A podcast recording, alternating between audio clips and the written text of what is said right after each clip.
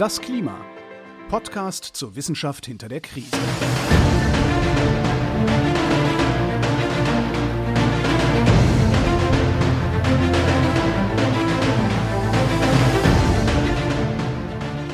Hier ist das Klima, der Podcast zur Wissenschaft hinter der Krise. Wir lesen weiter den aktuellen Bericht des Weltklimarats und erklären den aktuellen Stand der Klimaforschung. Jeden Montag mit Florian Freistetter. Und mit Claudia Frick. Wir sind in Folge 6 und immer noch in Kapitel 2 des aktuellen Weltklimarat-Berichts. Im der zweiten Hälfte von Kapitel 2. Ja. In der letzten Folge haben wir die erste Hälfte von Kapitel 2 behandelt. Da ging es um all das, was das Klima verändern kann und wie sich das verändert oder um Veränderungen in Klimatreibern, wie es offiziell heißt. Also die ganzen Prozesse, die das Klima verändern können, haben wir uns angeschaut und geschaut, was die Wissenschaft darüber aussagt, über die Veränderungen dieser Prozesse. Also wie hat sich die Menge an Treibhausgasen verändert, wie hat sich die Menge an Aerosolen in der Luft verändert im Laufe der Zeit, wie hat sich die Landnutzung geändert. Also all das, was das Klima beeinflussen kann, hat sich verändert und wir haben angeschaut, wie die Veränderungen ausgefallen sind. Und jetzt kommt der zweite Teil und da geht es um das, was das alles für Auswirkungen auf das Klima selbst hat. Ja, also wir stehen, wer mitlesen möchte, auf Seite 459 von 3949 äh, im Bericht. Äh, wir sind in Abschnitt 2.3 Changes in Large Scale Climate, Veränderungen im großflächigen Klima. Ja, also was sieht man in den letzten Jahrzehnten, Jahrhunderten an Veränderungen? Was beobachten wir konkret im Meer, in der Atmosphäre, in den Gletschern, in der Biosphäre und so weiter. Was ist da passiert? Das ist unser Thema heute und es geht los mit der Atmosphäre und das ist dein Gebiet, Claudia, als Meteorologin. Du bist zuständig für die Atmosphäre und ich höre jetzt einfach zu, während du erklärst, was die Wissenschaft über Veränderungen in der Atmosphäre und all ihren einzelnen Unteraspekten herausgefunden hat. Ja, Atmosphäre ist Teil 1 von, es sind wie viele Unterkapitel sind das? Wir haben Atmosphäre. Vier, oder? Es gibt Atmosphäre, Kryosphäre, Ozean und Biosphäre. Biosphäre, ja, okay. Also Atmosphäre ist Kapitel 1 von 4. Das heißt, wir sind jetzt bei, und jetzt kommen wir in die Ebene 2.3.1 Atmosphäre. Und äh, in diesem Kapitel meines Wissens reißen wir erstmals auch die Ebene Nummer 5. Also ich glaube, irgendwo kommen wir auf die Ebene 2.3.1.4.1. Da hattest du letztes Mal gefragt, ob es kommt und es kommt. Es wird sehr kleinteilig, ja, die. Aber gut, besser, besser man organisiert den Inhalt gut, als dass man irgendwo sich nicht auskennt, weil bei so vielen Seiten besser eine Ebene mehr als eine zu wenig. Definitiv, definitiv. Und das ähm, es ist auch ähm, total verständlich und logisch. Also zum Beispiel starten wir bei Atmosphäre mit 2.3.1 und das nächste Unterkapitel, was kommt, ist dann sofort Surface Temperature, also Erdoberflächentemperatur. Und das, was danach kommt, ist dann eben Free Atmosphere, also die freie Atmosphäre. Und ich äh, würde jetzt quasi zur Temperatur eigentlich fast gar nicht mehr viel sagen wollen, weil wir darüber schon so viel gesprochen haben und es eigentlich sehr klar ist, worum es geht. Die Temperatur auf der Oberfläche. Auf der Erdoberfläche. Und ich glaube, dass das haben wir so. Das haben wir besprochen. Da müssen wir nicht nochmal in Detail reingehen. Das kommt Was ich aber, wieder, nehme ich an. Es, es, es kommt noch wieder auf jeden Fall. Und ich wollte nur nochmal anmerken, dass da auch noch viel passiert. Also da sind ähm, ist es sehr ausführlich. Ne? Man geht nochmal zurück, was gibt es für neue Datensätze im äh, den früheren Zeit, Abschnitten, die wir uns alle angeschaut haben, ne, bis 60 Millionen Jahre zurück. Was gibt es denn da für neue Messungen oder Erkenntnisse? Also man geht da nochmal hin und schaut sich das an, was gibt es da Neues und geht das so durch, ne? Also welche neuen Methoden gibt es und so weiter. Aber da finde ich jetzt, haben wir gerade nichts Neues zu berichten, außer ja, wir haben hier einen Temperaturanstieg, der relevant ist und nicht ähm, einfach zu erklären und außergewöhnlich sich darstellt. Und was aber sehr spannend ist, ist, dass sie nochmal sehr ausführlich und lang ähm, in wieder so einer dieser Cross-Chapter-Boxen darüber ähm, sprechen, dass es immer wieder unterschiedliche Größen gibt, in denen man diese Oberflächentemperaturanstieg angibt. Und dann kommen wieder so schöne Abkürzungen, nämlich einmal GMST und einmal GSAT. Ja, die ST ist die Global Mean Surface Temperature, oder? Richtig. Und die GAST ist die Global Surface Air Temperature. Okay. Das ist ein sehr kleiner Unterschied. Ne? Also das ist wirklich was, das ist jetzt was für die Nerds unter den MeteorologInnen quasi und den KlimaforscherInnen und ähm, die, die beschäftigen sich aber damit, die schauen sich das an, weil der Unterschied zwischen beiden ist, dass bei dem einen die Meeresoberflächentemperatur genommen wird, weil die ist besonders gut und einfach messbar zum Beispiel ne, und ist auch äh, für bestimmte Prozesse einfach der relevante Parameter. Aber bei der Global Surface Air Temperature nimmt man auch über dem Ozean quasi die ähm, Lufttemperatur. Es hat aber natürlich unterschiedliche ähm, auch physikalische Bedeutungen, weil die äh, Lufttemperatur sich natürlich anders erwärmt. Ne? Die Luft erwärmt sich anders als das Wasser. Und da stecken sie nochmal sehr viel Zeit rein, um zu beschreiben, wo da jetzt die Unterschiede liegen und wo da Ungenauigkeiten herkommen. Und ähm, versucht dann halt quasi zu quantifizieren, was äh, passiert denn da? Und es kann dann mal in Trends zum Beispiel zu Abweichungen kommen. Ne? Also mal liegt das eine irgendwie zehn Prozent höher oder das andere. Aber ähm, Großen und Ganzen äh, kann man das gut quantifizieren und darstellen. So. Ja, also das würde ich jetzt sagen, ist nochmal relevant aus diesem Teil und wird damit dann quasi so rüberhuschen zur nächsten Größe, nämlich zu dem Hydrological Cycle, also der Hydrologie, dem Wasser in der Atmosphäre. Also das geht jetzt Hydrologie im Sinne von jetzt nicht irgendwie Flüsse, Seen, sondern wirklich das, was an, an Wasser, also Luftfeuchtigkeit. Genau, also das ist quasi ein, der, der atmosphärische Teil des hydrologischen Kreislaufs. So, das würde ich mal sagen. Also wir kommen ja quasi zu dem Hydrologie auch nochmal in der Kryosphäre und ähm, nochmal in den Ozeanen. Und das wäre jetzt der atmosphärische Teil, der sich die Indikatoren anschaut für diesen hydrologischen Kreislauf in der Atmosphäre. Ist auch nicht unwichtig, weil das ist, das ist das, wo der Regen rauskommt. Ja, genau. Und ich finde, da, da wird's dann, wird's dann sehr interessant. Also äh, die sagen zum Beispiel in der, in, in der Zusammenfassung, wenn sie sich mit der Luftfeuchtigkeit beschäftigen, ja, also wie viel ähm, Wasserdampf ist quasi eigentlich, wie feucht ist eigentlich unsere Luft? So. Und da sagen sie, dass es da tatsächlich so seit den 1970ern ähm, an der Oberfläche, also an der Erdoberfläche, einen Anstieg gab ähm, in der spezifischen Feuchte, also der wirklich vorhandenen Menge an Wasserdampf. Und das sowohl über dem Ozean als auch über Land. Also wir haben insgesamt mehr Feuchtigkeit in unserer bodennahen Atmosphäre. Und das ist ja eigentlich auch das, was man erwarten würde, wenn die Temperaturen ansteigen, weil je wärmer die Luft ist, desto mehr Wasser passt rein. Korrekt. Man, man verdunstet mehr und dann hat man auch mehr Wasser in der Atmosphäre.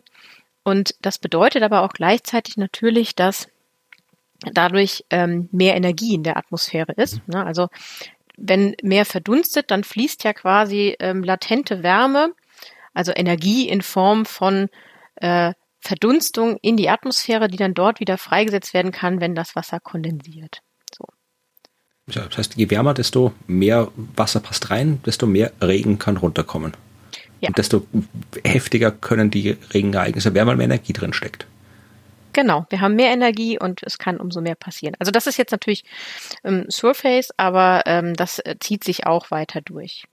Und spannend fand ich in dem Kontext aber auch noch, dass sie auch sagen, dass es eben sehr wahrscheinlich, jetzt sind wir wieder bei der Sprache, very likely, ein, einen Absinken der relativen Luftfeuchtigkeit gab, und zwar über Land. Was heißt das jetzt genau? Also relative Luftfeuchtigkeit ist im Prinzip das, was du eben beschrieben hast. Ne? Warme Luft kann mehr Wasser halten. So, und wenn ich jetzt ein Luftpaket nehme und da ist eine bestimmte Menge Wasser drin, dann hat der jetzt, sagen wir mal, Luftfeuchtigkeit von relative Luftfeuchtigkeit von 70 Prozent. Und bei ab 100 Prozent ne, wird es irgendwann flüssig. Und ähm, wenn ich jetzt das Paket erwärme, dann habe ich ja immer noch die gleiche Menge Wasser drin. Aber es dehnt sich aus.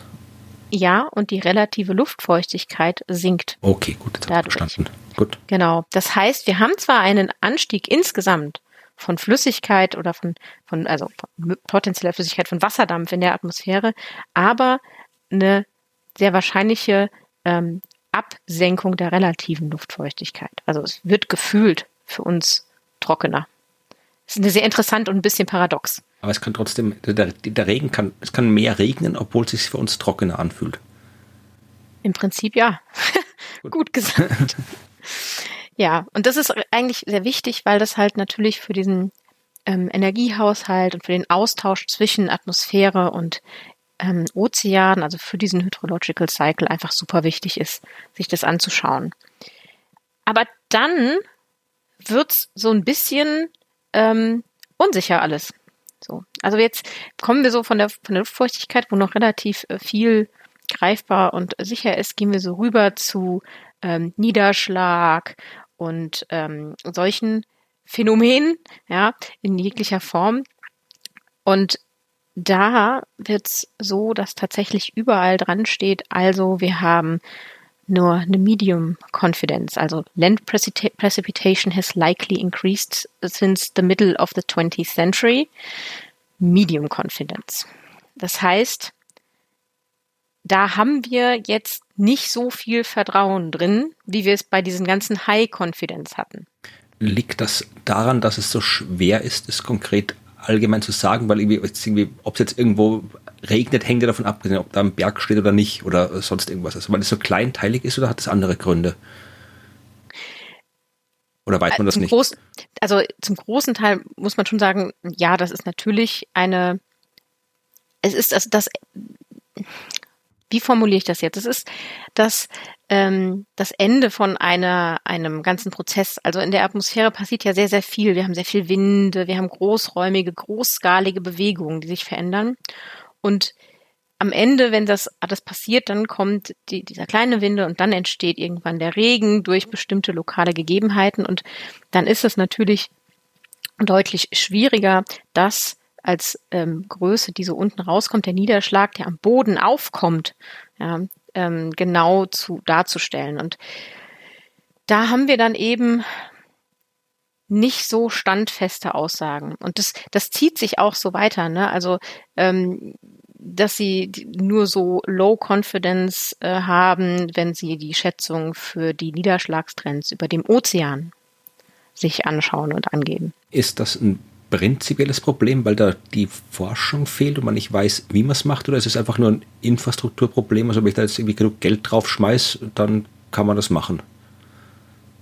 Äh, das kommt jetzt drauf an, für welche ähm, Zeitperiode du natürlich ähm, darüber nachdenkst. Ne? Also für die aktuelle Zeit ähm, kannst du da natürlich mit so, Geld drauf stimmt, werfen, was ja. tun. In der Vergangenheit ist schwierig, ja, hast du recht. Ja, ja. also das, da kann man was versuchen, glaube ich, aber nicht so viel. Ne? Also Eisbohrkerne, ich weiß nicht genau, wie die zum Beispiel sowas wie ähm, Niederschlag abbilden können. Ja, also und das finde ich dann halt, also das ist dann schon was, da müssen wir mit leben, das ist so, ne? dass das ähm, hier eher unsicher wird. Und das zieht sich auch ein bisschen weiter, wenn es um so die atmosphärische Zirkulation geht. Also wenn wir jetzt von dem atmosphärischen Teil des hydrologischen Kreislaufs weggehen und ein bisschen zur atmosphärischen Zirkulation, also zu Winden kommen, zum Beispiel zu Tiefdruckgebieten, die uns ja hier in unseren Breiten doch ähm, sehr betreffen, dann auch dort gibt es Low-Confidence-Aussagen, ganz viele. Ne? Also es steht dann auch, dass die ähm, totale Anzahl von extratropischen Zyklonen, also von unseren Tiefdruckgebieten hier ähm, likely angestiegen ist seit 1980 in der Nordhalbkugel, aber eben mit einer Low-Confidence. Und auch die starken äh, Zyklonen sind wahrscheinlich angestiegen, aber auch nur mit einer Medium Confidence. Das heißt, hier sind wir in einem Bereich, wo wir gar nicht so ganz fest sagen können, unequivocally, ne, einstimmig, ganz klar ist ähm, passiert das, weil es da sehr komplex wird. Ja. Gut, man ist stimmt weil irgendwie hier, ich habe das vorhin nicht richtig eingeschätzt, weil ich dachte mir, sowas kann man ja messen, Wetter kann man ja wirklich gut messen, aber es geht ja hier, wir wollen ja vergleichen mit der Vergangenheit und in der Vergangenheit hatten wir die Daten nicht und ich kann irgendwie Sedimente ausbuddeln, aber die sagen mir jetzt nicht zwingend, ob da jetzt ein Wirbelsturm war oder nicht. Das fossiliert sich schlecht, so ein Wirbelsturm, also Ja, glaube ich auch. Ja, das ist halt, ne, also wir müssen damit äh, umgehen und das beziffern sie ja auch super gut. man kann das, man kann das mitnehmen, muss das so ähm, akzeptieren, aber die sind natürlich nicht so, dass da keine Forschung gäbe. Na, sie versuchen ja schon noch mit Modellen quasi ähm, das in der Vergangenheit sich anzuschauen und zu erstellen. Ja, und dann gibt es noch deutlich großräumiger äh, atmosphärische Zirkulation. Also ich hatte jetzt eben die, die ähm, Tiefdruckgebiete genannt. Ne? Das sind jetzt eher vorbeiziehende Tiefdruckgebiete. Wir kennen das, da sind dann mal so in Tagen, in Tagen ist das vorbei ähm, bei uns und dann haben wir den Niederschlag und so weiter. Aber es gibt ja auch ganz großräumige atmosphärische Zirkulation. Da kommen wir zu ganz, ganz vielen, davon kommen wir noch am Ende von dieser Folge. Aber eine wollte ich hier schon mal erwähnen, weil wenn wir von atmosphärischer Zirkulation reden, müssen wir uns kurz nochmal vorstellen, warum sich überhaupt was auf der Erde bewegt. Ja. Also warum bewegt sich überhaupt Luft auf der, auf der Atmosphäre? Und da müssen wir uns anschauen, wie die Erde mit Sonne bestrahlt wird. Das ist wieder dein Bereich. Und äh, wir sehen dort natürlich, dass die Erde eine Kugel ist. Naja, in erster, zweiter Näherung. Natürlich nicht so wirklich grob. Und dann haben wir natürlich eine, eine deutlich ähm, senkrechten direkten Einfall im Äquatorbereich, ähm, wobei wir auch da ja vom letzten Mal wissen, dass sich die Erdachse neigt. Also der Einfall ist nicht immer da, wo wir den Äquator haben. Und dann an den Polen einen eher abgeflachten bis dann eben ganz dran vorbeigehende äh, Strahlung und da erwärmt sich dann quasi die Erde geringer und durch diesen Wärmeunterschied äh, haben wir Luftaufstieg am Äquator und ähm, absinkende kalte Luft am Pol und da entsteht dann quasi ein Tiefdruckgebiet am Äquator und wir haben ein Hochdruckgebiet am Pol und wenn wir jetzt eine starre Erde hätten, die sich nicht dreht, dann würden die Winde eben ganz einfach wehen vom Pol zum Äquator und wir würden unseren Temperaturunterschied ausgleichen. Ne? Unterschiedliche Energie, wir müssen das ausgleichen, also machen wir eben einen, einen Energiefluss in der Form. Jetzt dreht sich aber die Erde und das macht sehr kompliziert. Also das ist wirklich das, was es dann so kompliziert macht. Denn das bedeutet für uns jetzt Nordhalbkugel gedacht, dass wann immer sich Luft bewegt, ähm, die Corioliskraft wirkt. Und ich verlinke dazu ein total super gutes Video, das das besser erklären kann, als ich es jedes Mal überhaupt erklären könnte. Denn die Corioliskraft lenkt jedes Luftpaket auf unserer Nordhalbkugel nach rechts ab. Man kann sich das, wenn ich mich ganz kurz in einer Erklärung ja. versuchen kann, also Corioliskraft ist ein bisschen knifflig zu erklären, aber man kann sich so ja. vorstellen. Also äh, wenn du am Äquator stehst. Ja, der Äquator der Erde hat eine Länge von, die weiß ich jetzt gerade gerade aus, gar nicht auswendig, es sind 40.000 Kilometer, bisschen über 40.000, oder?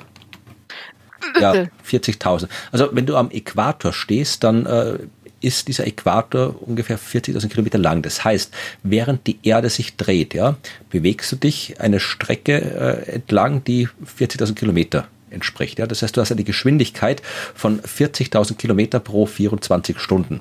Das kann man jetzt auch in kmh umrechnen, wenn man möchte. Macht ja, jetzt nicht. Aber so. Die ja, Bahngeschwindigkeit ja. kann man mal in 24 Stunden angeben. So, wenn du jetzt aber äh, hier in, äh, du bist in Köln oder in Berlin oder irgendwo halt in unseren Breiten bist, dann ist äh, dort der der Kreis quasi. Also wenn du quasi immer gerade immer Richtung Osten gehst, solange bis du wieder zurück bist am Ausgangspunkt, ist es eine wesentlich kürzere äh, Distanz, weil die Erde eine Kugel ist und die Kugel ist am Äquator am dicksten.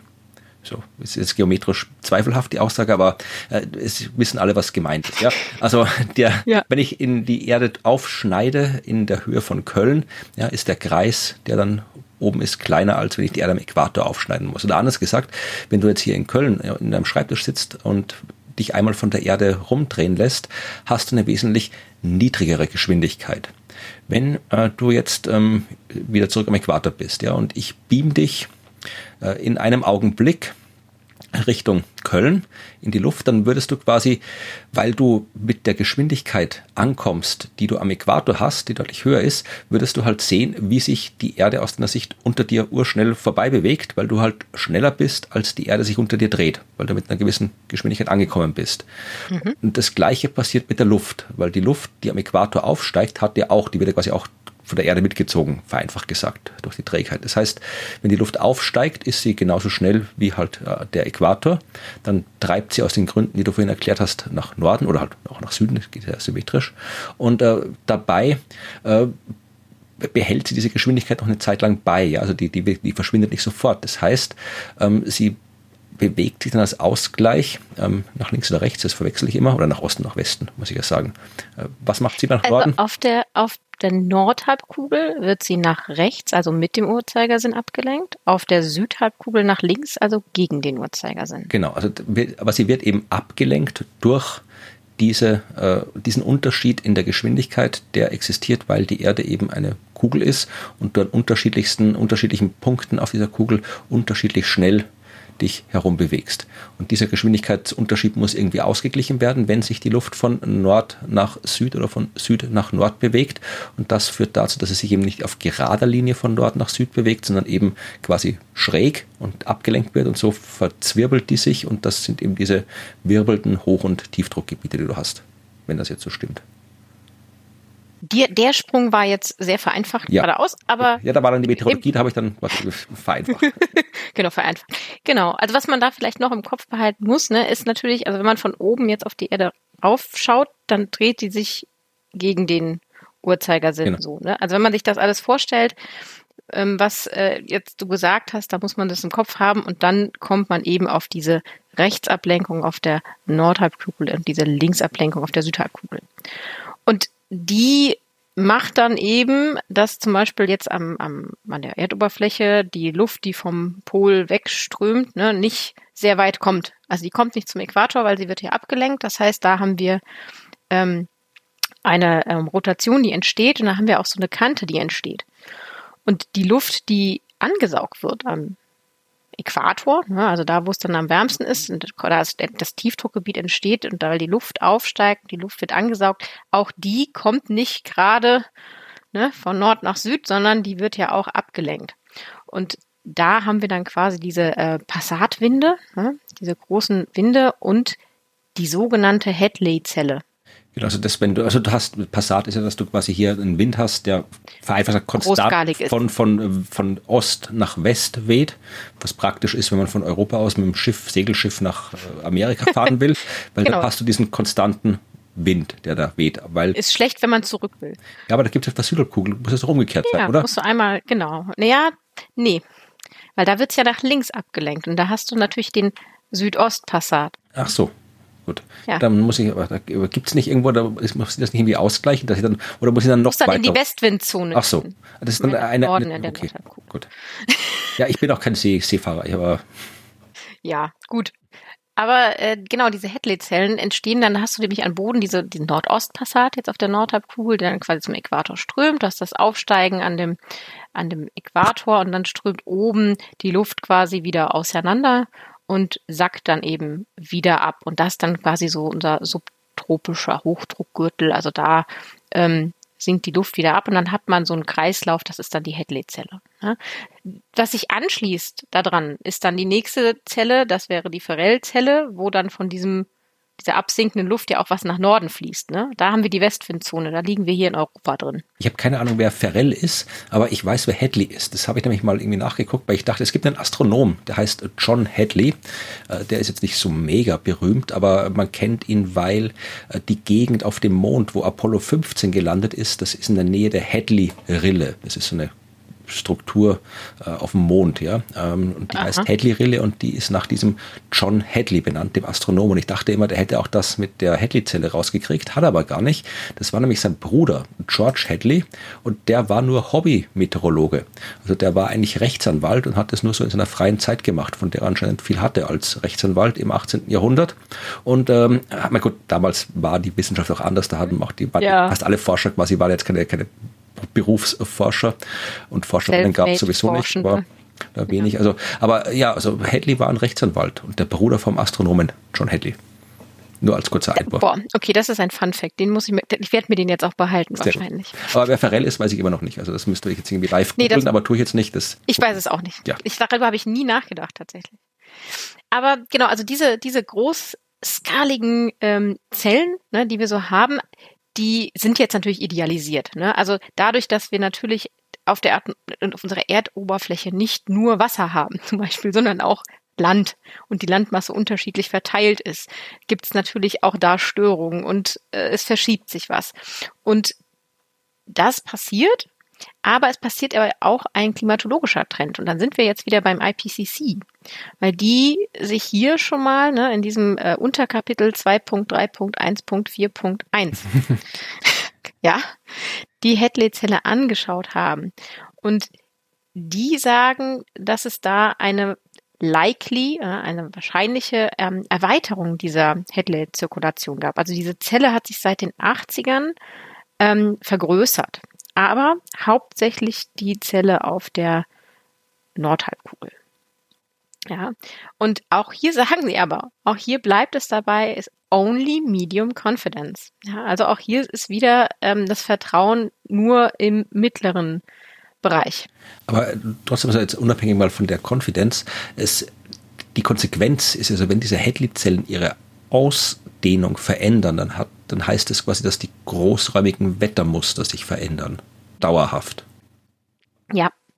Also wenn du dir überlegst, also jetzt, es würde sich jetzt mal angenommen, das wäre jetzt nicht bei der Hadley-Zelle, die jetzt für unser Wetter ja jetzt nicht ne, der, der Treiber ist, sondern die Ferrell-Zelle würde sich tun und zum Beispiel würde sich diese ähm, subpolare Tiefdruckrinne, also die Polarfront, ne, wo sich unsere Tiefdruckgebiete langhangeln, wenn die sich verschieben würde nach Norden oder Süden, dann hätte das ja einen wahnsinnigen Unterschied für uns. Also ob jetzt am Mittelmeer oder bei uns, das ist ja schon ein Unterschied. Ah, ja, also Mittelmeer und hier ist ein Unterschied, hast du recht. Genau.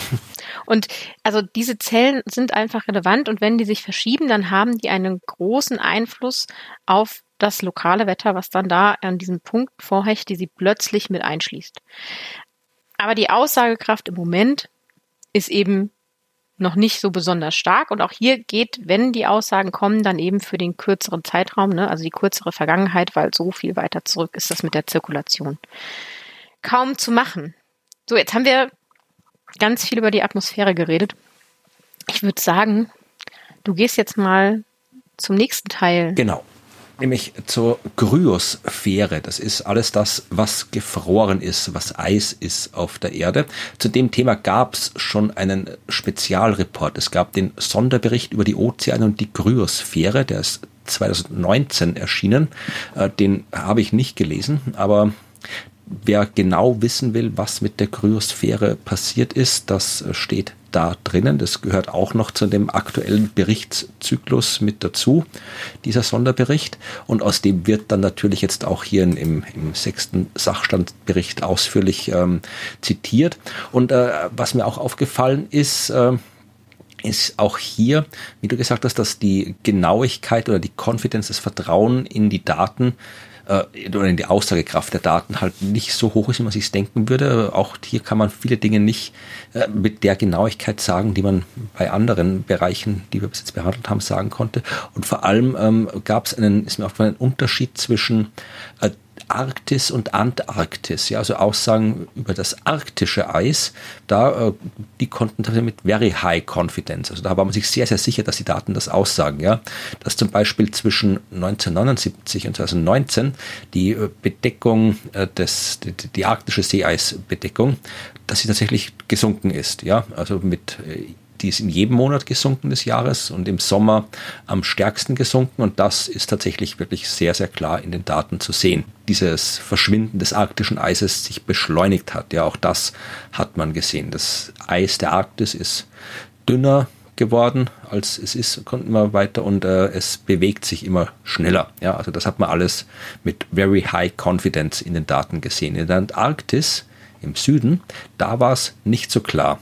Ja, und auch das also auch da deuten die darauf hin, dass es quasi im Wesentlichen abnimmt, aber auch da äh, hat man, äh, hat man sowohl Abnahme als auch Zunahme vom Eis gesehen. Und auch das hat vermutlich mit den ähnlichen Problemen zu tun, die du vorhin beschrieben hast, würde ich sagen, aber wahrscheinlich auch, und da korrigiere mich, wenn ich da was Falsches sage, damit, dass die halt Antarktis ist ein Kontinent, die Arktis ist freier Ozean und auf einem Kontinent passieren auch andere Sachen, da sind andere Strömungen rundherum, da gibt es andere Arten von Niederschlägen und natürlich, äh, es kann natürlich auch, wenn wie du ja vorhin erzählt hast, mehr Wasser in der Atmosphäre ist, kann es mehr Niederschlag geben und mehr Niederschlag in der Antarktis heißt eben auch mehr Schnee, der fällt und mehr Schnee, der fällt, heißt, dass das Eis wieder ansteigen kann und wenn es auf Land ist, dann haben die Temperaturen nicht so große Auswirkungen, wie wenn das auf dem See ist. Also in der Antarktis sind die Dinge ein bisschen komplizierter als in der Arktis.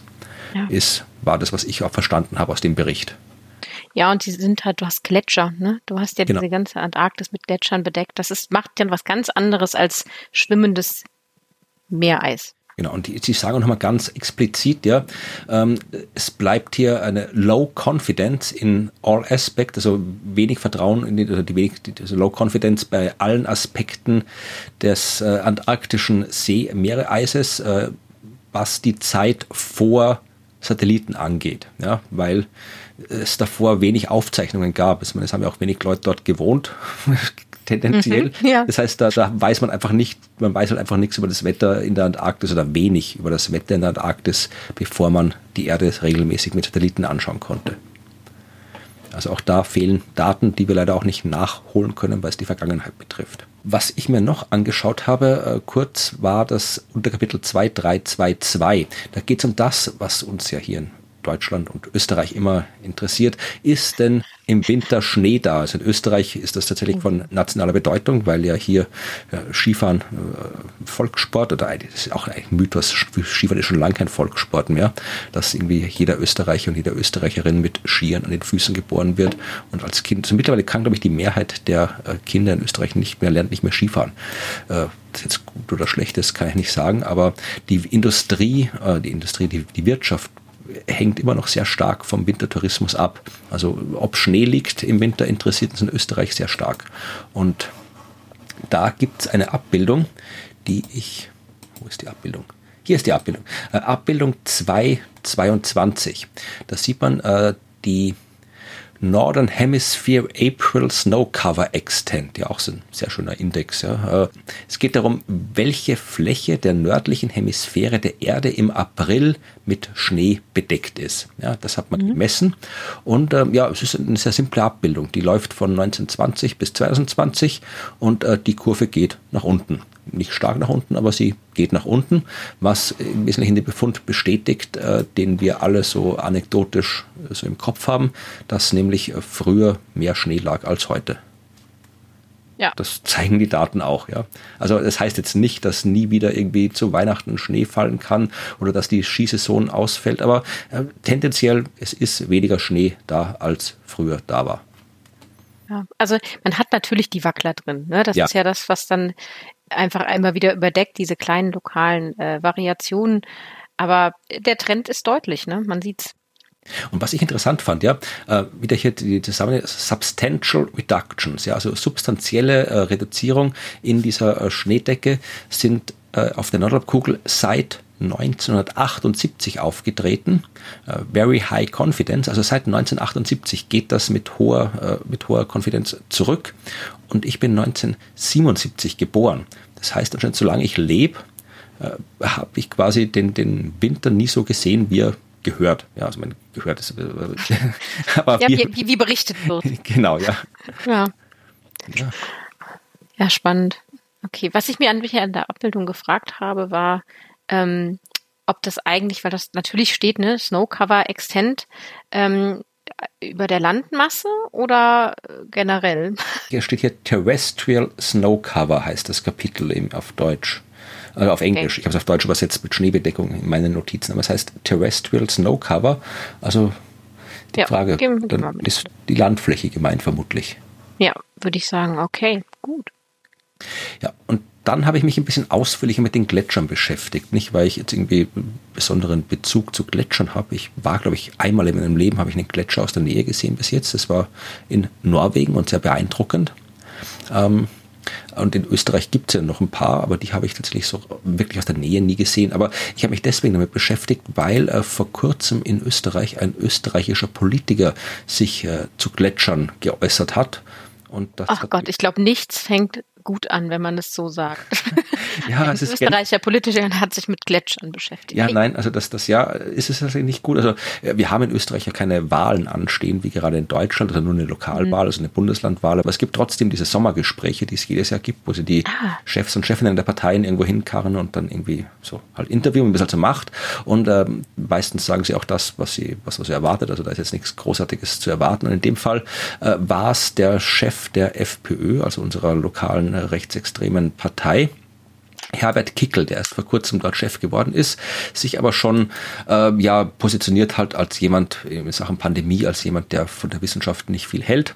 Und ähm, das setzt sich natürlich auch beim Klimathema fort. Und in dem Fall äh, war die Frage der Moderatorin eigentlich nur, äh, dass Kickel ja bekanntlich, äh, Herbert Kickel, der FPÖ-Obmann, äh, bekanntlich gerne wandern geht. Und sie hat gefragt, was ihm bei seinen Wanderungen in der Natur so aufgefallen ist in letzter Zeit. Das war die Frage. Und das hat äh, Herbert Kickel als Anlass genommen, um sofort äh, klarzustellen, dass er nichts, keinen Klimaalarmismus äh, von sich geben wird und hat dann angefangen, jetzt irgendwie sehr bisschen unmotiviert, fand ich, von Gletschern zu erzählen.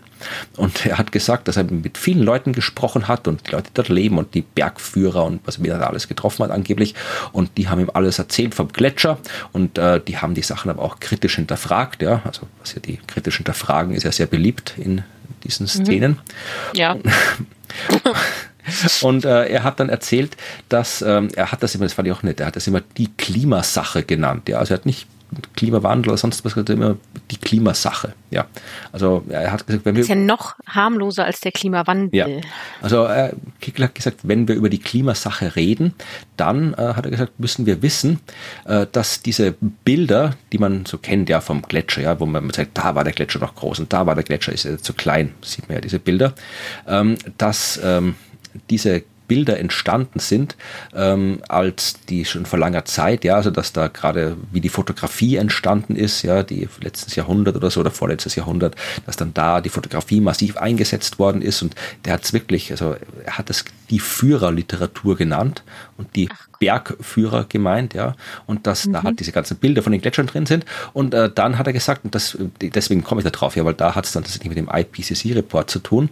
Er sagt, dass diese Gletscherausdehnung, ich zitiere jetzt, diese Gletscherausdehnung in einer Zeit entstanden ist, wo wir quasi das Ende einer Eiszeit gehabt haben. Das heißt, der Gletscher war sehr, sehr weit ausgedehnt.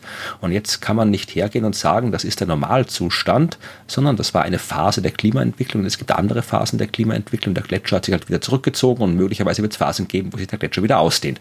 Das hat er gesagt. Und ähm, das ist äh, tatsächlich was, das ist das klassische Argument natürlich der Klimawandelleugner. Früher war es anders, also ist es jetzt äh, nicht so schlimm, was wie immer keinen Sinn macht, das Argument. Aber zu sagen, quasi der Gletscher war früher, weil wir aus einer Eiszeit kommen, so groß, dass es jetzt nicht arg ist, wenn er schmilzt. Also das ist halt auch ein sehr unlogisches Argument. Vor allem, weil es die Sache ja dann dann nochmal quasi interessanter macht, dass wir ja, wenn die Gletscher eh schon so ausgedehnt waren nach der Eiszeit, dann ist es ja noch dramatischer, dass wir die so schnell abtauen können. Ja, aber ja. jedenfalls habe ich das äh, zum, zum ich das zum Anlass genommen, wir, also ich hätte den Teil des äh, IPCC-Reports sowieso gelesen, weil wir ja alles lesen, aber ich habe dann nochmal extra reingeschaut in die, das Gletscherkapitel, weil ich halt wissen wollte, wie es jetzt wirklich war mit der historischen Entwicklung der Gletscher und was man da jetzt wirklich sehen kann. Ja, ähm, und was da passiert. Und tatsächlich äh, schreiben sie, sie zitieren am Anfang des Kapitels den letzten Sachstandsbericht, Nummer 5, und ähm, sagen da, dass während des Holozäns, ja, also das Holozän, das ist so die Zeit vor, ja, so, so 5, 6, 7.000 Jahren, und da waren die Gletscher zeitweise kleiner, als sie zu Ende des 20. Jahrhunderts waren. Ja, also die waren schon mal kleiner, äh, sind dann aber seit Mitte des 19. Jahrhunderts geschrumpft, ja, und äh, sehr stark geschrumpft und äh, vor allem zwischen 1970 und 2009 ist der Masseverlust weltweit angestiegen, der Gletscher, also bei fast allen Gletschern. Und das ist was, äh, was man so eigentlich nicht kennt. Ja? Also das sind Gletscher aus diversesten äh, Gegebenheiten, meteorologischen Bedingungen äh, wächst oder schrumpft, das, das ist normal. Ja, also hängt auch wieder von großräumigen Klimaveränderungen ab, von irgendwelchen Plattentektonik, Vulkanismus, Niederschlagsänderungen in Strömungen und so weiter. Also äh, Gletscher schrumpfen, Gletscher steigen an, aber dass alle Gletscher gleichzeitig abschmelzen. Das ist außergewöhnlich. Ja, das, äh, und es wird auch schneller, ja, und das ist genau das, äh, was man auch erwartet bei einer globalen Erwärmung. Und das hat auch der Spezialreport festgestellt, dass wirklich all das, was man weltweit bei den Gletschern sieht, wirklich ähm, stimmig ist. Ja, also es gibt jetzt nicht irgendwie hier sind, hier sind, machen die Gletscher das, dort machen sie das, sondern die machen überall das Gleiche. Ja, und das ist schon mal außergewöhnlich, weil das haben sie eigentlich noch nicht gemacht, noch nie gemacht in der Vergangenheit bis jetzt. Mhm. Und die Historie nochmal aufgeschlüsselt, also die minimale Ausdehnung der Gletscher, soweit wir das bis jetzt sehen können, die gab es so vor 8.000 bis 6.000 Jahren. Da, danach haben die Gletscher wieder angefangen, sich auszudehnen, haben ihre maximale Ausdehnung zwischen dem 15. und 19. Jahrhundert erreicht und da haben sie dann wieder angefangen, kleiner zu werden. Und das eben weltweit und mit einer Geschwindigkeit, die wirklich, äh, ja, wie es so oft heißt im Report, unequivocal, die ist halt ungewöhnlich, unerreicht. Das, das haben wir noch nicht gesehen bis jetzt, ja. Und ja. Ähm, wie, es stimmt schon, dass, dieses, dass die Gletscher momentan noch größer sind, als sie so im, im, im mittleren Holozän oder so waren, ja. Also sie sind noch größer, als sie früher mal waren, aber das liegt auch daran, dass Gletscher der reagiert nicht so schnell. Ist ja ein großes Teil. Ja? Also der, der, der hat eine lange Anpassungszeit. Aber äh, das sieht man auch, die, wirklich die, die Mehrheit der Gletscher, die ist nicht im Gleichgewicht mit dem aktuellen Klima. Ja, also die sind, außer, sind aus dem Tritt geraten. Ja? Und das äh, gibt es dann auch als Abbildung 223. Da kann man sich die Daten nochmal gesammelt anschauen. Nämlich einerseits den äh, Masseverlust der Gletscher, den man so gemessen hat und aus diversen äh, Aufzeichnungen rausgeholt hat und auch die Anzahl der Gletscher anfangen zu fließen, was sie eigentlich äh, schneller zu fließen, was sie, was ein Zeichen dafür ist, dass sie äh, verstärkt abschmelzen. Und fließen heißt jetzt aber nicht flüssig wegfließen, nee. sondern wie Gletscher sich bewegen. Ja, das ist halt, ich meine, natürlich bewegen sich alle Gletscher, aber sie tun das halt in einer, ja, normalerweise in einer Gletschergeschwindigkeit. Ja, genau, kommt neues Eis nach und man bewegt sich sehr langsam, für das menschliche Auge nicht sichtbar. Aber jetzt tun sie das eben schneller, was, was unter anderem darin liegt, dass sie halt ja abschmelzen. Das ist irgendwie, sie werden halt ähm, unten flüssig, vereinfacht gesagt, und wenn du jetzt da hier Wasser als Schmiermittel reintust, ähm, da zwischen Eis und Gestein, dann rutschen die halt schneller runter. Was halt ein Problem ist, zum Beispiel in der Antarktis, weil da ist am anderen Ende vom Gletscher das Meer und äh, das Seeeis, das Meereseis, und wenn das Meereis auch weniger wird, dann ist nichts mehr da, was die Gletscher noch ein bisschen äh, quasi zurückhält. Ja, dann, dann mhm. bröckeln die direkt ins Meer und immer schneller. Also das, also die, die äh, fließenden Gletscher sind durchaus ein Indikator dafür. Man sieht eben, dass tatsächlich eben immer mehr Gletscher äh, jetzt hier sich vorwärts bewegen und dass die die, der Masseverlust, der äh, jährliche Masseverlust ähm, immer größer wird, der Gletscher im Laufe der Zeit. Also das ist ziemlich klar. Den, ja. Den Masseverlust musste ich mir ja verdeutlichen. Ne, also ich weiß nicht, wie es dir geht. Also ich lese solche Zahlen immer und kann es mir schwer vorstellen. Also ich, sind, ich, ich sage die Zahlen mal und dann verdeutlichst äh, du sie. Also Mach. zwischen 2000 und 2009 haben, haben die Gletscher 240 Gigatonnen pro Jahr verloren und zwischen 2010 und 2019 haben sie 290 Gigatonnen pro Jahr verloren und äh, das ist tatsächlich der größte Massenverlust, seit wir Aufzeichnungen haben. Ja, seit wir, soweit wir zurückgehen können mit allen Mitteln, die wir ja. haben. Ja, genau, also das sind, das ist ja echt eine Zahl, Gigatonnen. Tonnen pro Jahr. Ne? Und ich musste mir das verdeutlichen. Also ich habe jetzt die Zahl noch aus dem, aus dem, äh, die Zahl dazwischen genommen, quasi, also zwischen den 240 und 290. Ich bin noch mal auf die 278 Gigatonnen pro Jahr und habe mal mit dem, mit der Dichte von äh, äh, Gletscher ähm, Eis ein wenig gearbeitet und habe mal ausgerechnet, dass das tatsächlich eine Kugel wäre von einem Durchmesser von 8,4 Kilometer. Mhm, große also Kugel. Das, das ist eine sehr, sehr große Kugel. Also 8,4 Kilometer Kugel im Durchmesser an Gletschereis. Und ich habe es deshalb als Kugel ausgerechnet, weil erst hatte ich einen Würfel. Ne? Aber ich habe eine Kugel genommen, weil ich neulich gelesen habe, dass wenn man alle Menschen zusammenpackt auf der ganzen Erde und sie in eine Kugel presst, ähm, dass man dann eine Kugel mit einem Durchmesser von knapp einem Kilometer bekommt. Es kommt darauf an, wie stark du presst. Also wenn du schaffst, die wirklich so weit zu pressen, also wirklich die, die Atome zusammen zu pressen, dass wirklich ja, zwischen das den Atomen kein Abstand mehr ist, dann kriegst du sie auf Würfelzuckergröße, die gesamte Menschheit. Habe ich mal ausgerechnet. Das, ja, ich weiß, das, das stimmt, aber das ist jetzt mehr so die, wir, wir drücken sie nur zusammen. Also die mittlere Dichte eines Menschen bleibt erhalten. Okay, gut, also die freundliche Variante, okay. G genau, also man hat sie noch nicht gehäckselt und klein gepresst. Nein, die freundliche Variante. Und wenn ich mir vorstelle, dass wir quasi, also diese gesamte Menschheit weniger als einen Kilometer in so einer Kugel hat, dann kommt dann so eine Kugel mit 8,4 mhm. Kilometern Durchmesser festgepresstes Gletschereis. Also richtig festgepresst das ist halt, also da, da, konnte ich mir dann jetzt ein bisschen was drunter vorstellen. Ja, und vor allem, es ist ja eine Kugel, also wenn ich denke, so acht Kilometer, wenn ich denke, acht Kilometer ist jetzt, was ich hier so das Stadtzentrum von Berlin oder was weiß ich, ist so acht Kilometer im, im Durchmesser, aber es ist eine Kugel, es geht auch acht Kilometer rauf quasi, also das ist ja. halt hier Mount Everest, also ja. es ist eine große Kugel. Ja, also wenn man sich als Würfel besser vorstellen will, dann sind es eben 6,7 ähm, äh, Kilometer als, als Würfel, ne? geht mhm. so lang in die eine Richtung, in die andere und nach oben. Genau. Das ist wahnsinnig, ja. wahnsinnig. Und das fällt alles ins, wohin? Ja, Meer. genau, wo muss das denn sonst hin? Ja, ist ja irgendwann ist alles im Meer und dann macht das Meer höher. Aber ich habe, es gibt dann noch Unterkapitel äh, zu Grönland und zur Antarktis, aber da ist der Befund im Wesentlichen ähnlich. Also ja, äh, alle Gletscher schmelzen und sowas haben wir noch nicht gesehen bis jetzt. Und eine, ein Teil der Kryosphäre fehlt uns dann noch, das ist der Permafrost, ja, also die Ecken der Erde, die jetzt nicht Gletscher sind und nicht Eis sind, sondern halt einfach im Prinzip Boden, wo es aber immer so kalt ist, dass quasi der Boden bis in eine bestimmte Tiefe halt immer durchgefroren ist. Ja, also Sibirien, äh, Kanada oder sowas, da gibt es so Permafrostböden. Und ähm, auch die, über weniger überraschend, fangen an aufzutauen im Laufe der Zeit, was jetzt einerseits ein Indikator halt für die globale Erwärmung ist und andererseits auch nicht gut, weil in dem Boden Zeug drin ist, das nur deswegen drin bleibt, weil der Boden gefroren ist.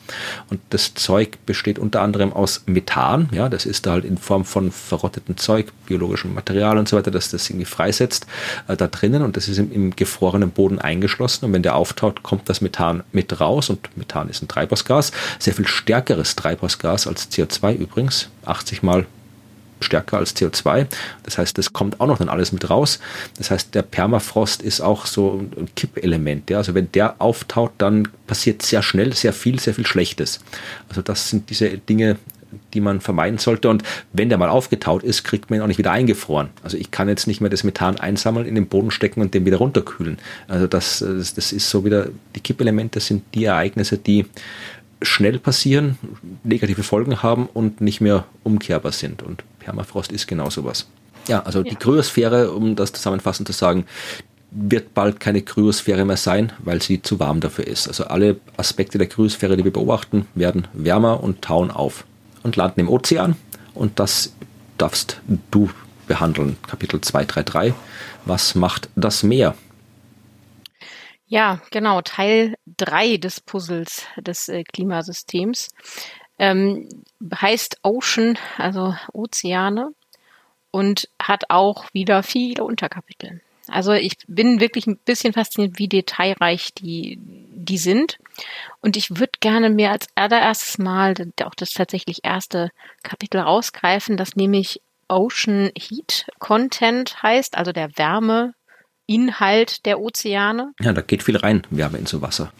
Ja, genau. Wie viel Wärme steckt in Wasser? Und wir müssen uns vielleicht da nochmal so kurz vor, vor Augen halten, dass die Ozeane tatsächlich ja das Gros, also den größten Teil dieser ähm, Strahlung, die bisher kommt, ne, also dieser Erwärmung, äh, absorbieren. Ja, also die nehmen das am meisten auf. Das heißt, der Ocean Heat Content, dieser Wärmeinhalt der Ozeane ist sehr wichtig. Und die sagen auch, dass es tatsächlich hier jetzt wieder virtually certain, ja, also quasi absicher ist, dass dieser angestiegen ist von 1971 bis 2018 in den oberen 700 Metern, also tatsächlich der, der obere Teil und auch sehr wahrscheinlich in den Schichten darunter bis runter zu zwei Kilometer Tiefe, ja, mit High Confidence seit 2006. Das heißt, das, was man sich so theoretisch vorstellt, ne, also ja, der absorbiert hier die Wärme und muss sich dementsprechend auch dort widerspiegeln, das wird hier bestätigt und die Messungen sind so eindeutig, dass sie diesen Trend so klar zeigen, dass man das virtually certain nennen kann. Und dazu muss man vielleicht noch bedenken, dass das Wasser oder die Ozeane sich ja deutlich langsamer erwärmen als die Atmosphäre. Ja, das, das liegt daran, dass Wasser eine, ähm, eine sehr äh, hohe spezifische Wärmekapazität hat. Das bedeutet, Wasser absorbiert sehr viel Energie, bevor es anfängt, warm zu werden. Ja, und die Menge an Energie oder Hitze, die man quasi also braucht, ja, äh, um eine Einheit, also ein Kilogramm von, ähm, von Wasser zu erwärmen, um ein Grad Celsius ist quasi sehr, sehr hoch. Also ich glaube, es sind 4000 Joule brauchst du dann an Energie rein, damit sich da überhaupt ein Grad erwärmt. Und deswegen sind die Ozeane auch so ein bisschen ein langsamerer Mechanismus. Also wir haben da eine langsame Veränderung, aber eine sehr nachhaltige, weil selbst wenn wir jetzt an der Atmosphäre was reißen und verändern, dass die Ozeane brauchen sehr lange, um dann nachzuziehen. Das kann man gerade jetzt, also hier im, im Spätsommer, Frühherbst, also hier äh, kann man das gut beobachten, wenn man ins Freibad geht. Ja, also da ist es draußen schon die Atmosphäre schon so kalt, dass man eigentlich in der Badehose nicht mehr rumstehen will. Aber im Wasser geht's noch. Das, noch, das hat noch genug Wärme übrig von dem, was. Und das ist nur ein Freibad, da ist noch nicht so viel Wasser drin wie im Meer. Genau, und die, also wenn man hier Nordsee oder Ostsee geht, auch da merkt man das ja. Ne? Also da gibt's dann ein paar Wochen schönes, warmes Wetter, aber die, das Meer zieht nicht nach. Genau. Es ist immer noch zu kalt. Genauso, ja. Ja, ja, also das, das ist tatsächlich so. Also Ozeane, Wasser generell, alles reagiert viel langsamer. Und äh, das ist ähm, etwas, was wir im Auge behalten müssen, weil die Energie, die im Ozean drin steckt, ist wirklich groß. Also ich habe ähm, die Zahl gelesen und dachte, was?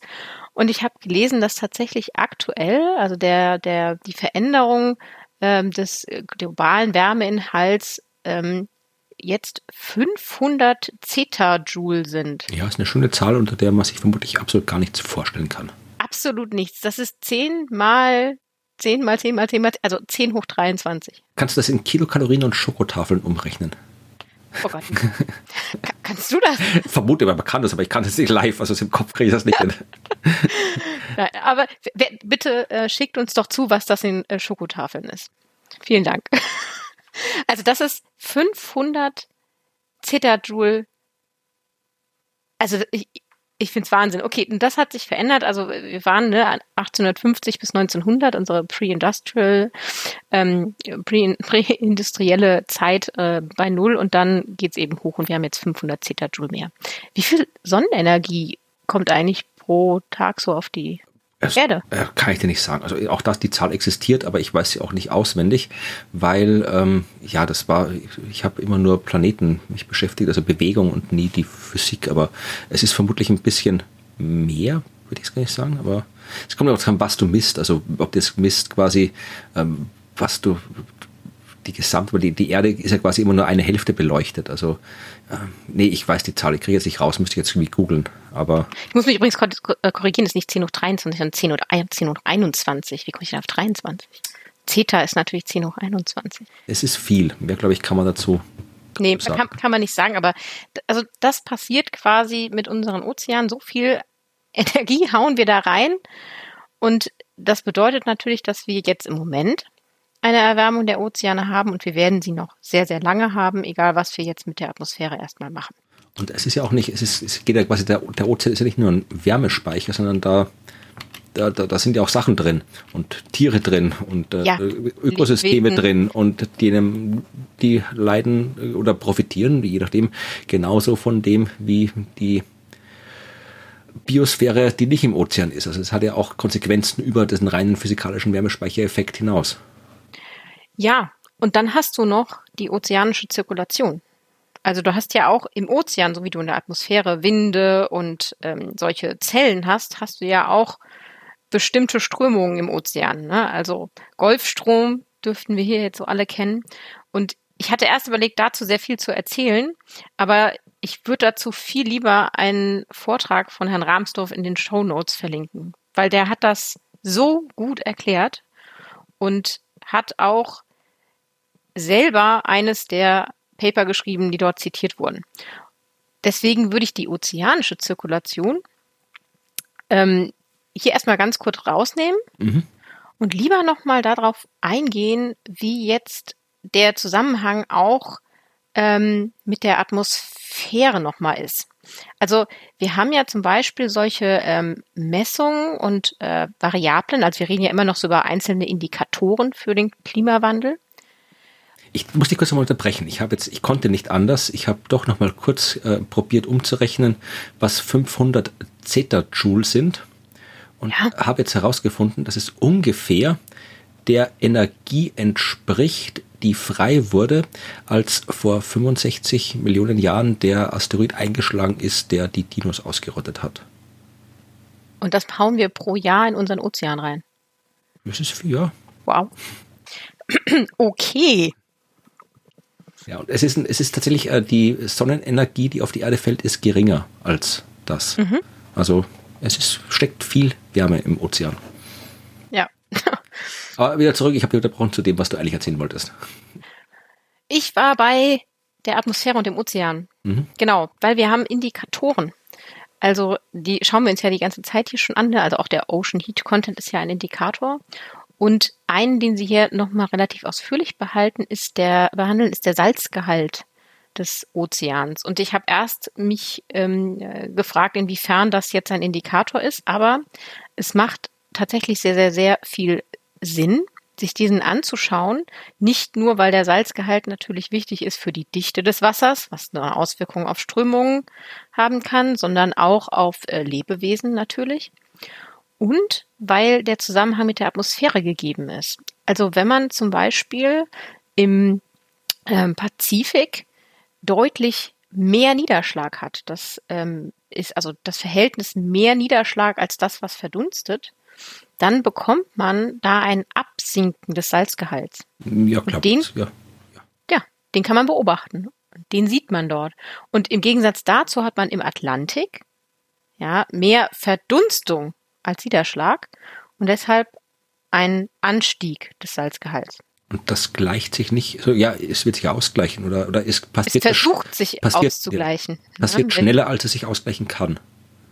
Ja. Okay. Und es ist natürlich, hat aber natürlich einen Einfluss auf die Zirkulationssysteme. Ne? Die versuchen das jetzt natürlich auszugleichen, diesen Gradienten im Salzgehalt, der entstanden ist. Und den ähm, will man ausgleichen und dann verändert sich natürlich die Zirkulation. Also das hängt alles zusammen und ich fand es da nochmal schön zu sehen, dass natürlich dieser Indikator für den Ozean ähm, auch seinen Ursprung oder seine Wechselwirkung mit der Atmosphäre hat. Ja, aber wir kommen beim Ozean ja auch nicht drum herum, uns nochmal, jetzt kommt die nächste Abkürzung, GMSL anzugucken. Was ist das? Global Mean Sea Level. Richtig. Und ähm, da haben wir aber eigentlich jetzt äh, nichts Überraschendes. Ne? Also die sagen ganz klar, wir haben einen Anstieg des ähm, globalen Meeresspiegels äh, seit dem 20. Jahrhundert und zwar schneller als in allen Jahrhunderten so davor und sogar über die letzten drei Jahrtausende. Und äh, also ein kurzer Einwurf, das ist vielleicht noch was, was äh, der eine oder die andere nicht spontan so parat hat. Also äh, ich habe vorhin über die Gletscher gesprochen und es gibt immer die Zahlen hier, wenn alles äh, Gletscher in Grönland schmelzen, dann steigt der Meeresspiegel um sieben Meter. Und äh, wenn die Gletscher in der Antarktis schmelzen, dann sind es, glaube ich, irgendwie 70 Meter oder irgendwie sowas, größenordnungsmäßig. Aber äh, das, äh, und ich glaube, die Gletscher in Europa, dann sind es ein, ein halber Meter oder, aber es, also diese Zahlen gibt's ja. Aber es ist tatsächlich das noch noch nicht der relevante Faktor, weil das Meerwasser steigt auch durch die Temperatur, weil wärmeres Wasser dehnt sich aus. Und diese thermische Ausdehnung ist momentan noch das, was den Meeresspiegelanstieg treibt mhm. und nicht das Schmelzen der Gletscher. Aber das, das irgendwann, das dauert nicht mehr lange und dann holt quasi diese, das schmelzende Eis diesen Effekt ein. Ja, die thermokline Ausdehnung, genau, ist im Moment noch dominierend, aber das bleibt nicht mehr lang so. Ja, also was Sie hier aber auch sagen, ist, dass das tatsächlich eine, eine High Confidence hat. Ne? Also hier sind wir wieder in dem Bereich, wo Sie sagen, ja, das ist sehr wahrscheinlich.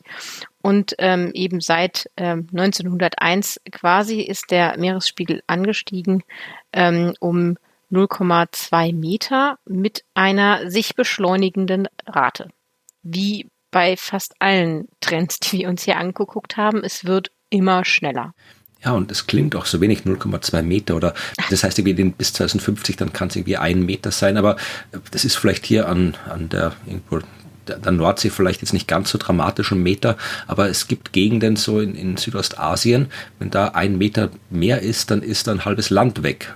Jetzt ein bisschen äh, zugespitzt ja. gesagt. Oder es gibt Inseln, die sind dann nicht mehr bewohnbar kleiner. Also die Malediven ja, dürften weg sein. Also auch ein Meter, so wenig das auch klingen mag, ist erstens mal es ist ein Meter über dem gesamten Ozean und man kann sich auch gern ausrechnen, wie viel Wasser man braucht, damit wir den gesamten Ozean ja. einen Meter drauflegen. Also das schau jetzt Wie nicht viele mehr nach. Gletscherbälle ja, sind das? Ja, aber das gucke jetzt nicht nach, aber das ist schon viel Wasser, was da reinkommt, damit er mal einen Meter ein, ansteigt. Aber selbst ein Meter, das, ähm, der hat Auswirkungen. messbare Auswirkungen, ganz konkret, nicht nur messbare, sondern wirklich konkrete Auswirkungen. Da, da, da, das hat Auswirkungen auf das Leben von Millionen Menschen, der Meter. Ja, und ich finde, hier ist auch der Punkt, wo ich ganz klar sage, also da in, also wir reden ja jetzt, wir reden in diesem ganzen Kapitel ja nicht über die, die Ursachen jetzt gerade, ne, heute. das ist halt einfach so. Der ist so gestiegen und da frage ich mich schon, also da muss man doch gar nicht drüber diskutieren, äh, warum. Ja, also wenn man das mal ausklammern würde, das Warum, man muss sich ja anpassen. Also 0,2 Meter jetzt und wir sehen eine steigernde Rate, egal warum. Ähm, ein Meter und wir haben ein Problem und zwei Meter, wir haben ein richtiges Problem und da muss man ja jetzt eigentlich handeln, egal warum. Wir müssen uns anpassen, ne? also zumindest Anpassungsstrategien entwickeln. Das auf jeden Fall, ja. Also da kann, selbst wenn man, selbst wenn man alles ignoriert, was der menschengemachte Klimawandel ist oder die Ursachen oder äh, wir sehen, dass es passiert und damit muss man umgehen. Wir können warten, bis das Wasser quasi hier bis zum Hals steht. Und aber da, das ist halt, wäre halt eine doofe Strategie. Und selbst Leute wie ich, die in Österreich wohnen, wo weit und breit kein Meer ist und nur viele Berge, äh, auch da, mich stört's nicht persönlich, wenn das Wasser einen Meter steigt, aber ähm, auch es kann sich keiner aus der Affäre ziehen, ja, weil die ganzen Menschen, die irgendwo dort wohnen, wo jetzt äh, ja. noch kein Wasser ist, die werden dann irgendwo anders hin müssen, ja. Und das damit, da müssen uns dann wir auch beschäftigen, ja, auch die, die kein Meer haben. Also das ist nichts, wo sich jetzt sagen, ach, das sollen die Malediven sich drum kümmern, das ist nicht mein Problem, das ist unser aller Problem. Ja, da kommen wir nicht raus. Und nur weil man das Glück hat, in einer hohen Region zu leben, ist man nicht raus.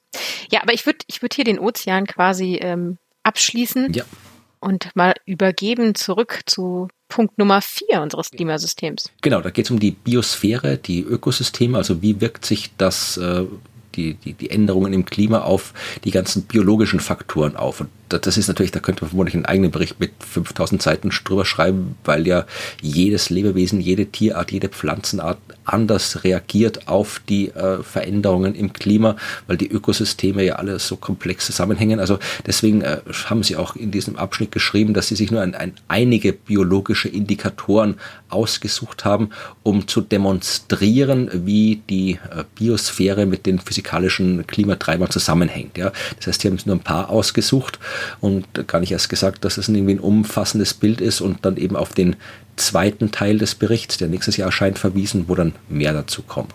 Und ich habe mir jetzt aus diesem Bereich äh, eine schöne, einen schönen Abschnitt mit einer schönen Abbildung rausgesucht, nämlich äh, zur Phänologie. Da haben wir in der letzten Folge schon drüber gesprochen, über die Phänologie. Das ist im Wesentlichen äh, ja das, was man an so Naturereignissen konkret beobachten kann im jährlich wiederkehrenden Rahmen. Ja, also wenn ich jetzt schon beobachte in meinem Garten, dass äh, die Kastanie, die da vor meinem Arbeitszimmer steht, die äh, kriegt im Frühling Blätter, dann kriegt sie irgendwann Blüten und dann fallen irgendwann die Kastanien runter und dann fallen die Blätter runter und dann ist sie kahl und dann geht sie wieder von vorne los. Und ich könnte mich jetzt hinsetzen und jeden Tag aufschreiben, äh, jedes Jahr aufschreiben, wann ist die erste Blüte, wann fallen die ersten Blätter und das im Laufe der Zeit vergleichen. Das wäre dann quasi eine phänologische Analyse der Kastanie.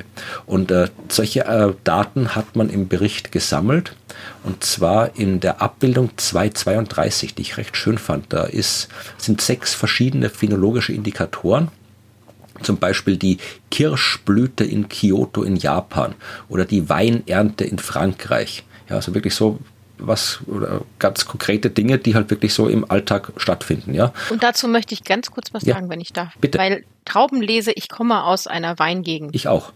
Ja, da ist Traubenlese tatsächlich ein wichtiger Punkt. So, also des Lebens. Ja, Und in dieser Stadt in Frankreich, von der ich nicht weiß, wie man sie ausspricht. Bonn? ja, das, ich, Bonn? ich habe es zwar gelernt Französisch, aber den habe ich auch immer schwer getan mit den Namen. Also eine wunderschöne Stadt in Frankreich, da hat sich die Traubenlese um einen ganzen Monat nach vorne verschoben. Genau, also man sieht, diese Daten sind immer hier aufgeschrieben von, in dem Fall von 1400 oder noch vor 1400 bis äh, nach 2000 und das, das schwankt halt so hin und her mit den, mal ist es aber immer so, so, so Mitte, Mitte, Ende September, Anfang Oktober war so der Anfang der Weinlese. Und diese Kurve macht dann halt so ab, ab äh, Mitte des 20. Jahrhunderts einen starken Knick nach unten in dem Fall, so dass die Weinlese dann jetzt eben hier jetzt äh, Ende August stattfindet. Das Ja, gleiche genau. gilt für die Kirschblüte genauso, ja. Die hat auch immer so ja, Mitte, Ende April stattgefunden und jetzt ist sie Anfang April. Ja, und die, die, das, das, der Start der Ernte, der, der, ähm, der, der Growing Season, der da, da, wo die Pflanzen in Tibet wachsen. Ja. Ähm, das hat sich auch äh, geändert von Ende Juni bis äh, Anfang Mai. Also bei all diesen Kurven, die da äh, aufgeführt sind für die verschiedenen phänologischen Indikatoren, hat man gesehen, es gibt Schwankungen, natürlich, weil das Klima immer ein bisschen schwankt, gerade bei solchen äh, botanischen Sachen gibt es ja noch andere Faktoren, aber es ist ein klarer Trend erkennbar, dass sich das verschiebt und das hat konkrete Auswirkungen, wie du gesagt hast. Ich komme auch aus einer Weingegend, ich komme aus der Wachau in Österreich.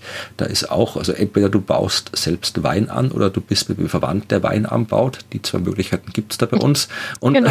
das, und da kannst du mit den Leuten reden. Und das ist was, also da findest du wenig äh, Klimawandelleugner in der Szene, aber die sehen ganz genau, dass die Pflanzen anders wachsen und anders reifen, als sie es früher getan haben. Also das sind wirklich da, da sieht man den, die Auswirkungen auf das Klima extrem deutlich und zwar auf eine Art und Weise, die jetzt nicht nur sichtbar ist, sondern auch ja, wirtschaftlich relevant ist, weil es macht den Unterschied, wann ich ernten kann und vor allem welche Sorten ich dann auch anpflanzen kann. Das heißt nicht nur, ich kann immer früher ernten, sondern irgendwann hat sich das so verschoben, dass die vielleicht gar nicht mehr, äh, dass die gar nicht mehr, dass die schon zu früh anfängt äh, zu wachsen, weil es gibt ja dann doch immer noch ähm, äh, heiße oder kalte Tage, die mal so zwischendurch kommen. Das Wetter ist ja kein, das läuft ja nicht alles so exakt nach Ja. Plan ab. Ich kenne das auch aus der Wachau. Bei uns gibt es nicht nur Wein, sondern auch die Marillen, die Wachauer Marille, Aprikose. Oh ja. Das, und da ist tatsächlich, da stehe ich total drauf, äh, aber nur die aus der Wachau, die,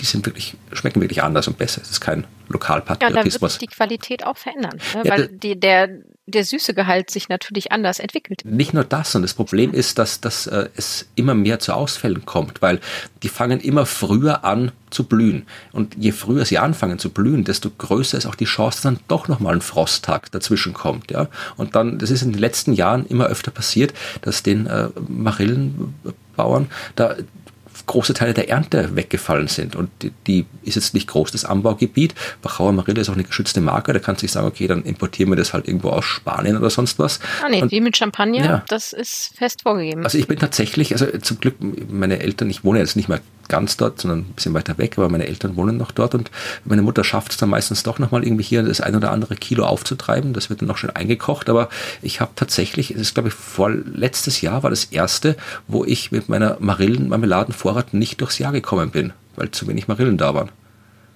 ja, so fängt's an. Das ist jetzt ein persönliches Problem für mich, aber aufs Große übertragen heißt es tatsächlich, dass sich die, die Landwirtschaft äh, da verändern wird und muss und dass Ja. Dinge, Wir müssen anderes anbauen. ja, oder halt, wenn man Glück hat, gibt es was anderes, was man anbauen kann. Ja, Heißt, ich der Marille Datteln anbaue, eh okay, aber ich möchte Marillenmarmelade haben und keine Datteln. Ja, Gut, also das, das war mein kurzer Einwurf äh, zur Phänologie und man kann es natürlich auch in äh, Zahlen äh, ausdrücken und deren Analysen zeigen, dass hier die äh, thermale Wachstumsperiode, also das ist die, die Zeit im Jahr, wo die Temperatur warm genug ist, dass Wachstum stattfinden kann bei den Pflanzen, die ist ähm, seit dem mittleren 20. Jahrhundert auf der Nordhalbkugel um Durchschnitt gemittelt über die ganze Nordhalbkugel um zwei Tage pro Jahrzehnt verschiebt die sich. Mhm. Und das hat eben, wie gesagt, auf die Landwirtschaft Auswirkungen, aber eben auch tatsächlich auf die Ökosysteme, ja, weil auch die verändern sich, weil Tiere und Pflanzen, die früher äh, in bestimmten Gegenden gelebt haben, können heute dort teilweise nicht mehr leben, weil es zu heiß ist äh, oder sich sonst irgendwas zu trocken geworden ist, beziehungsweise können äh, Gegenden erreichen, wo sie vorher nicht hin konnten. Also Pflanzen können höher am Berg hinauf wohnen, wo früher nichts gewachsen ist, wächst jetzt was, weil es dort wärmer ist. Beziehungsweise Pflanzen, die früher nur im Süden wachsen konnten, können jetzt weiter im Norden wachsen. Du kannst dann vielleicht in Zukunft den Wein, den man jetzt dann hier in der Wachau oder äh, in, in Weinbaugebieten in Deutschland nicht mehr anbauen kann, den kannst du dann, weiß nicht, in Norwegen anbauen oder so. Genau muss man umziegeln. Ja, aber es ist halt, das Problem ist, dass es nicht einfach so ein Austausch ist, sondern nee. Äh, weiter, wir, wir, bauen dann das an, was in Italien angebaut wird und in Italien kannst du gar nichts mehr anbauen, weil es zu heiß ist. Und das, ja. das, das, also das ist jetzt nicht so, dass da einfach wir alle was anderes anbauen, sondern das hat schon auch negative Auswirkungen. Und äh, wenn man jetzt dann wie so, wenn man jetzt noch ein paar, wenn die Tiere, die Lebensräume sich verändern, ja, dann hast du halt irgendwie auch, dann werden die ganzen Ökosysteme umgeschichtet, dann hast du plötzlich das ist ja auch nicht geordnet. Also nicht so, dass wie, so jetzt gehen wir alle gesammelt Richtung Norden und dann machen wir den Platz frei für die nach Süden, die nachkommen, sondern das vermischt sich ja. Und dann hast du plötzlich äh, welche Tiere, Pflanzen irgendwo, äh, wo sie eigentlich gar nicht sein sollten, wo ihnen die, die, äh, die Lebensgrund, also die, die, die, wie heißt das bei, äh, wie heißt das bei Tieren, die, wenn sie gefressen werden? Nein, also wenn du hast dann auf einmal eine Pflanze, die keine Feinde hat, ja. Also das heißt aber nicht Feinde der Pflanze, das heißt äh. irgendwie anders. Ich weiß aber gerade nicht wie. Ich weiß es auch nicht. Aber äh, das heißt, die breitet sich dann vielleicht anders und viel stärker aus, als sie es normalerweise tun würde. Und dann hast du eben nicht einfach eine nette Pflanze, sondern wirklich etwas, was, was dir Probleme schafft im Ökosystem. Und bei äh, Tieren genauso. Oder dann kommen auf einmal irgendwelche Mücken, die irgendwelche Krankheiten übertragen, die es bei uns schon seit Ewigkeiten nicht mehr gab oder noch nie gegeben hat, wo wir dann auch nicht vorbereitet sind. Also diese Auswirkungen auf die Ökosysteme, die sind, betreffen uns überall in, in, in mhm. unserer Wirtschaft, in unserem Alltag, überall. Also das ist auch nichts, was man, was man vernachlässigen sollte. Und das sind auch wieder so Phänomene, die sind alle High Confidence. Also das ist jetzt nichts, wo wir sagen, kann so sein, sondern da wissen wir, das wird alles so kommen. Also nichts, worauf man sich freuen kann, vor allem auf die fehlenden Marillen. Den werde ich nachtrauern. Ja, das, das stimmt. Also uns wird, wird einiges fehlen, was vertraut war. Also bei mir die Weinlese, bei dir die Marillen. Also es wird sich verändern und wir müssen ja schauen, wie wir damit umgehen und ob wir damit überhaupt umgehen können und das kompensieren können. Aber ich glaube, das kommt dann in Teil 2, Working Group 2. Ja. Das war die Biosphäre und jetzt gibt es noch ein Synthese-Kapitel quasi hier, wo halt im Wesentlichen nochmal alles zusammengefasst wird und wo gesagt wird, ja, es, es ändert sich alles und äh, es stimmt alles mit der Erwärmung der Erde zusammen und alles, was wir sehen, passiert und verändert sich auf eine Art, die ja so die letzten 2000 Jahren noch nicht beobachtet worden ist. Das ist so die, die Synthese aus all den Änderungen, die davor besprochen worden sind. Mhm. Und was ja. auch noch interessant war, bevor wir dann zum letzten Teil von Kapitel 2 kommen, da gibt es auch wieder so eine Cross-Chapter-Box, 2.4 heißt die, das Klima im Pliozän. Und zwar, äh, das war die Zeit, als die Temperatur, äh, als die CO2-Konzentration das letzte Mal so hoch war, wie sie jetzt ist. Ja, und das fand ich eine interessante Box. Das ist eine sehr kleine Box, aber ich fand sie interessant, weil ja, da sehen wir, können wir einen Blick in die Vergangenheit werfen, wie es damals war und schauen, wie es wie es äh, ähm, heute ist. Und was ich interessant war, dass damals war es auch so zweieinhalb bis vier Grad wärmer als so im 19. Jahrhundert, was dazu geführt hat, dass die Wälder sich viel weiter nach Norden ausgebreitet haben. Also genau das, was ich gerade gesagt habe. Die Pflanzen wachsen dann dort, wo sie vorher nicht gewachsen sind. Und äh, das hat dazu geführt, dass die Erde noch wärmer geworden ist, weil so ein Wald mehr Wärme absorbiert als ja, Stein oder Eis oder was sonst so im Norden rumliegt, wenn da kein Wald drüber ist. Und das war so ein Rückkopplungseffekt, der die Wärme, die Erde deutlich wärmer gemacht hat, als äh, sie jetzt ist, also obwohl die CO2-Konzentration damals gleich hoch war wie jetzt, war die Erde damals wärmer, als sie es jetzt ist, Aha. weil äh, die, das ist nicht der einzige Grund, sondern das ist einer der Gründe, aber weil die Wälder sich eben so weit ausgebreitet haben und ja, also wir haben ja, wir haben ja auch Wälder abgeholzt, also das haben wir dann vielleicht irgendwie noch ein bisschen ja. agiert quasi. Aber es, es, ist eine interessante Box, die kann man auch nochmal durchlesen, die ist nicht lang und äh, da kann man gucken, wie das Klima äh, im Pliozän war, also als es schon mal so viel CO2 in der Atmosphäre gab wie heute.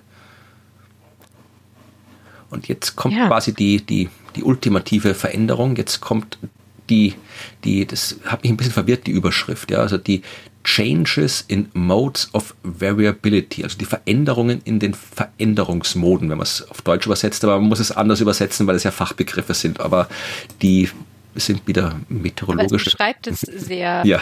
sehr anschaulich, was gemeint ist. Aber da gebe ich das Wort wieder an dich, weil es ist wieder dein, dein Spezialgebiet in der Meteorologie, diese Moden und Oszillationen in der ja. Luft.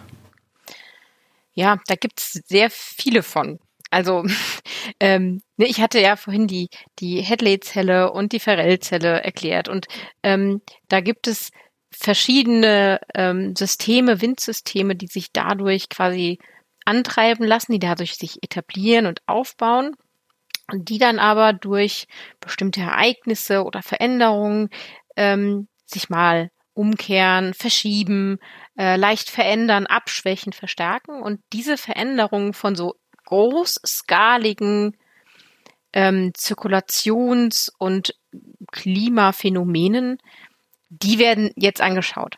Ja, also für uns jetzt so, wenn wir ans Wetter denken, ist so ein Event, so eine Mode quasi etwas, was drüber liegt. Ne? Das ist so im Hintergrund, ah, wir haben im Moment eine El Nino-Phase und das bedeutet, das hört man tatsächlich ab und an im Wetterbericht und das, das liegt dahinter und ist aus unserer Perspektive etwas Großskaliges.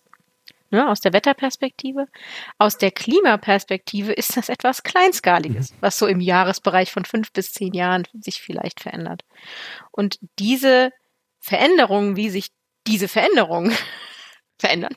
Das schaut, schaut man sich hier quasi an. Und jetzt muss ich dann leider auch schon wieder sagen, ne, dass auch in diesem Bereich jetzt wieder viel kommt mit Low Confidence.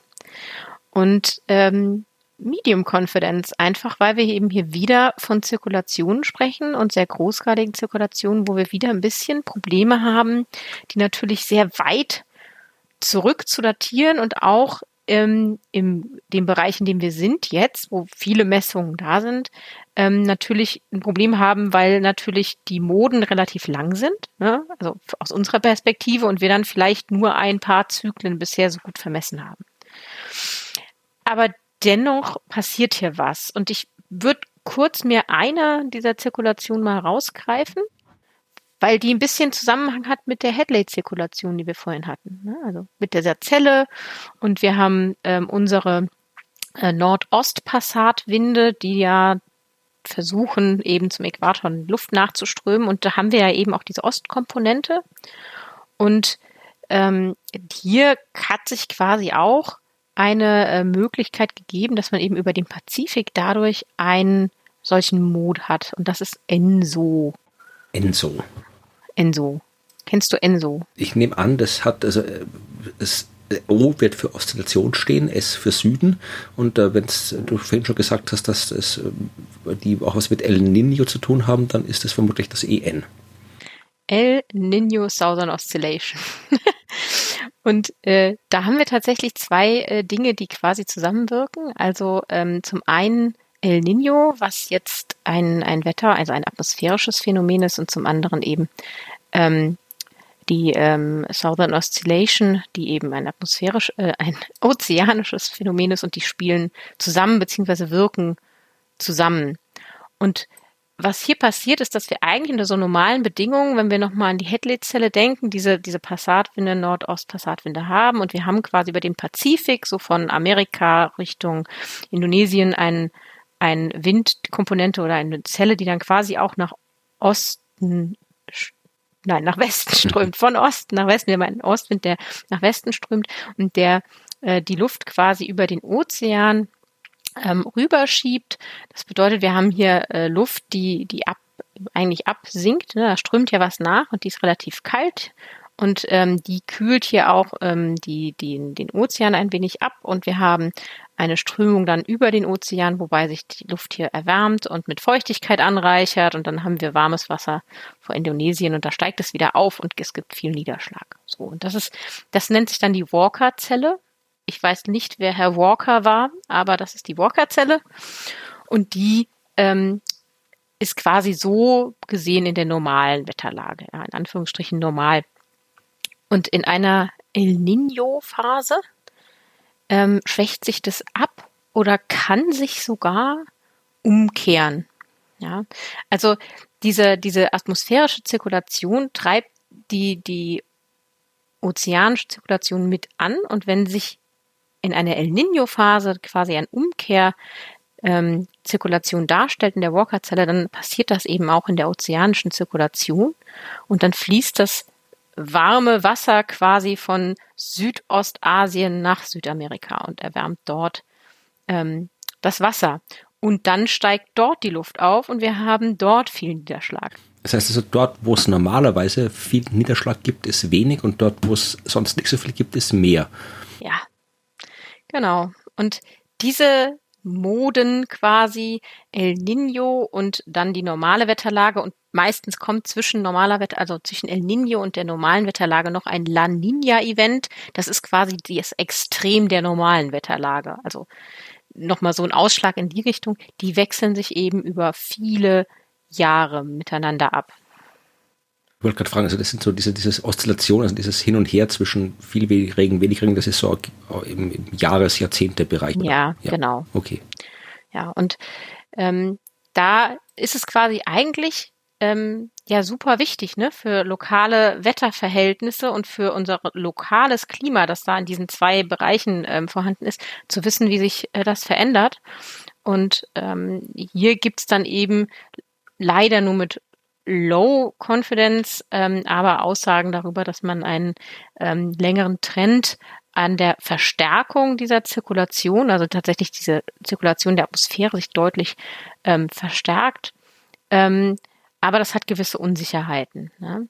Aber genauso sieht man auch, dass es ähm, eine Westtrift gibt, ein wenig von dieser Zirkulation und auch das aber nur mit einer Medium Confidence.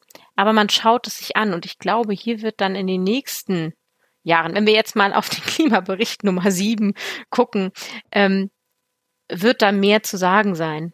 Ne, weil wir da vielleicht dann wieder noch mehr Informationen und Daten und Satellitendaten haben und vielleicht noch mehr Phasen durchlaufen sind. Ja, also was die Amplitude angeht, also so die Stärke von El Nino und, und der Häufigkeit, ähm, ja, also es, die hat sich äh, verstärkt, ähm, aber eben alles mit einer geringen, geringen äh, Vertrauen, dass man in diese äh, Aussage hat.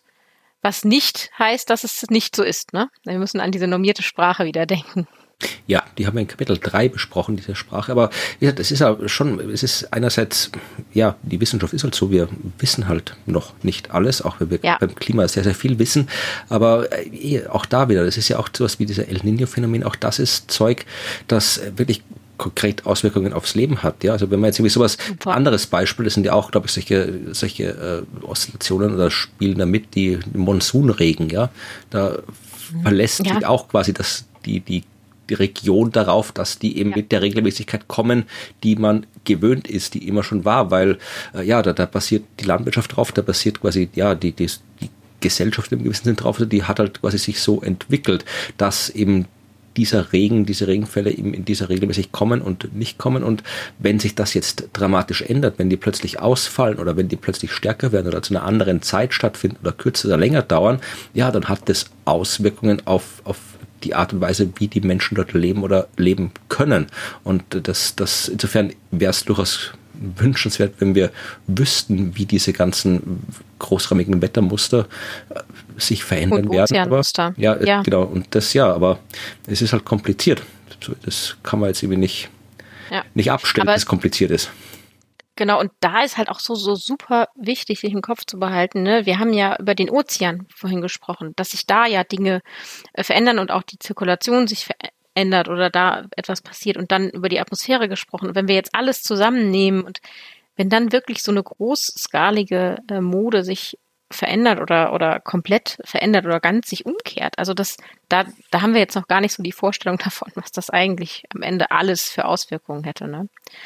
Aber bisher können wir dazu eben noch wenig sagen, aber die Forschung geht weiter und ich finde es gut, dass das so schön benannt wird. Ne? Wo ist denn noch Bedarf? Ja, ja das ist ja ist genauso wichtig zu wissen, was man weiß, wie das, was man noch nicht weiß. Ja. Weil das muss man auch genauso wissen und aufführen. Mhm. ja, damit haben wir das Kapitel 2 im Wesentlichen durch. Es kommt jetzt noch der Teil äh, 2.5, die Zusammenfassung, aber da ist im Wesentlichen jetzt nicht mehr so viel Neues drin. Es gibt noch eine zusammenfassende Abbildung 234, die kann man sich anschauen. Die ist jetzt ja eher so grafisch, also jetzt nicht unbedingt kein, kein wissenschaftliches Diagramm, sondern nochmal zusammengefasst hier all das, was wir jetzt hier schon erwähnt haben, Atmosphäre, hier Kryosphäre, Biosphäre, Ozean, was ist dabei passiert, äh, quasi jetzt in der Vergangenheit, also da hat man nochmal hier äh, in der aktuellen Vergangenheit in bei der letzten Eiszeit im Paläozän schön auch farbkodiert, ja, was wärmer als heute, was weißer, äh, kühler als heute, war mehr CO2 drin. Also da hat man nochmal alles als Übersicht, wie gesagt, äh, nicht so kompliziert wie im Text, aber auf einen Blick zumindest einmal alles, was da so stattgefunden ist. Wer da noch einen Blick reinwerfen will, kann sich das anschauen. Und äh, es gibt, das finde ich auch immer nett, äh, am Ende jedes Kapitels diese FAQs, diese äh, Fragen, die sind nochmal so ein bisschen, ähm, ja, die auch nochmal so ein bisschen Zusammenfassung. Da werden quasi so Fragen gestellt zum Kapitel und nochmal kurz beantwortet. Und in dem Fall kann man sie eigentlich recht gut beantworten. Also die, das sind zwei Stück in diesem Abschnitt. Die erste Frage lautet, die Temperatur der Erde hat sich auch früher schon verändert. Wie ist diese aktuelle Erwärmung jetzt und anders? Also was ist da jetzt anders? Ja? Und die Frage kann man recht leicht beantworten. Es passiert schneller als vorher und es passiert stärker als vorher. Das war das, was du auf dieser, in der letzten Folge verwiesen hast, auf die eine Abbildung, wo ja die Temperatur quasi so schnell ansteigt im Vergleich zur Vergangenheit, dass man, einem das, dass man das in der Grafik eigentlich kaum sieht, dass da ein Anstieg ist. Das schaut so aus, als wäre einfach nur ein Strich. Ja, aber ja. also wie gesagt, was ist jetzt anders? Jetzt ist anders, dass es so, wie es jetzt ist, noch nie vorher war. Das ist anders. Also, hm. Und die zweite äh, FAQ in dem Abschnitt ist, was sind die Belege für Klimawandel? Ja, könnte man jetzt sagen, im Wesentlichen ja, die 400 Seiten davor. Aber in dem Fall die kurze Antwort ist, ja, vor allem, dass egal wo man hinschaut, ein Beleg zu finden ist. Also wirklich alles, was man anschaut, seien es jetzt die Ozeane, seien es die Gletscher, äh, der Permafrost, die Biosphäre, die, der Weinbau in Frankreich, egal was man sich anschaut auf dieser Welt, alles zeigt übereinstimmend, dass ein Klimawandel stattfindet. Ja, also das ist im Wesentlichen der beste Beleg dafür, dass wirklich alles, was man betrachtet, zusammenpasst.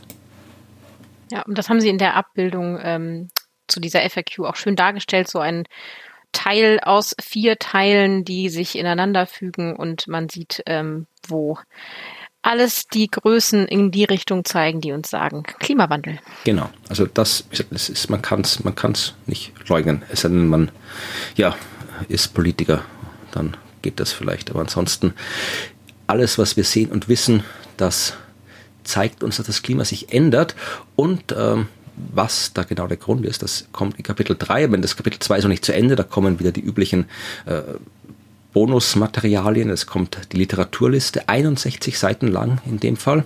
Und dann kommt äh, nochmal 82 Seiten Supplement. Ja, das sind alles so im Wesentlichen eine lange, lange Tabelle mit Quellen für die ganzen Daten. Also wer es wirklich genau wissen will, wo die ganzen Daten herkommen, findet da auf 82 Seiten alles, was. Zu jeder einzelnen Abbildung. Ja, all, ja. alle Daten. Und dann ist Kapitel 2 tatsächlich auch zu Ende. Und dann kommt Kapitel 3. Das werden wir dann in den nächsten beiden Folgen besprechen. Und da, ich habe schon mal ein bisschen reingeschaut, es ist im Wesentlichen, kommt alles, was wir jetzt in den letzten beiden Folgen besprochen haben, nochmal. Ja, also es kommt auch wieder Biosphäre und äh, all das Zeug, was wir jetzt Biosphäre, ja, ja. Nur dass diesmal jetzt geht es nicht um die Frage, jetzt in den letzten beiden Folgen haben wir besprochen, was ändert sich?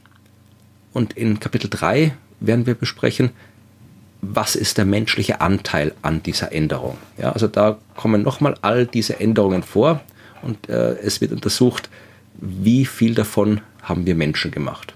Ja, und an welchen Komponenten ganz besonders viel und an welchen vielleicht weniger. Das Kapitel 3 hat den Titel Human Influence on the Climate System, der menschliche Einfluss auf das Klimasystem. Und wie der aussieht, das wird in den nächsten beiden Folgen besprochen. Bis dahin könnt ihr uns gerne noch E-Mail schreiben mit Anregungen, mit Fragen, mit Kritik, auch gerne mit Lob, ja, kann man auch mal machen. Kann man ja nur Kritik irgendwo hinschreiben, kann auch mal Lob irgendwo hinschreiben. Freuen wir uns auch drüber, wenn ihr das macht. Äh, und zwar an podcast.dasklima.fm. Da schreibt alles hin, was ihr hinschreiben wollt. Und wir freuen uns auf die nächste Woche mit dem menschlichen Einfluss auf das Klima in Kapitel 3. Und bis dahin sagen wir Tschüss. Tschüss. Tschüss.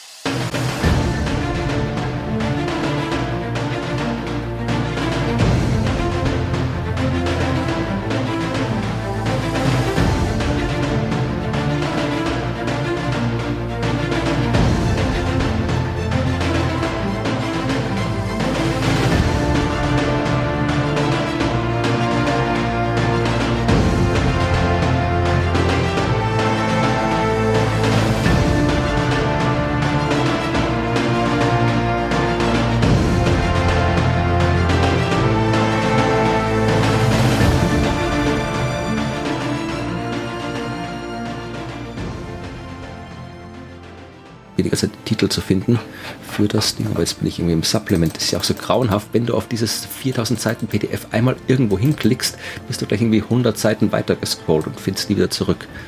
So, aber ich habe es gleich wieder, hoffe ich. Und sie haben es immer geschafft, eine durchgehende Nummerierung hinzukriegen. Ja, jedes Kapitel ist irgendwie unten, äh, fängt wieder auf mit, mit Null an. Also das ist wirklich. Ja, aber mit 3 minus 1. Ja, ja, aber trotzdem, so irgendwie, nee, also das, da bin ich, bin ich kein, ich hätte das nicht durchgehen lassen.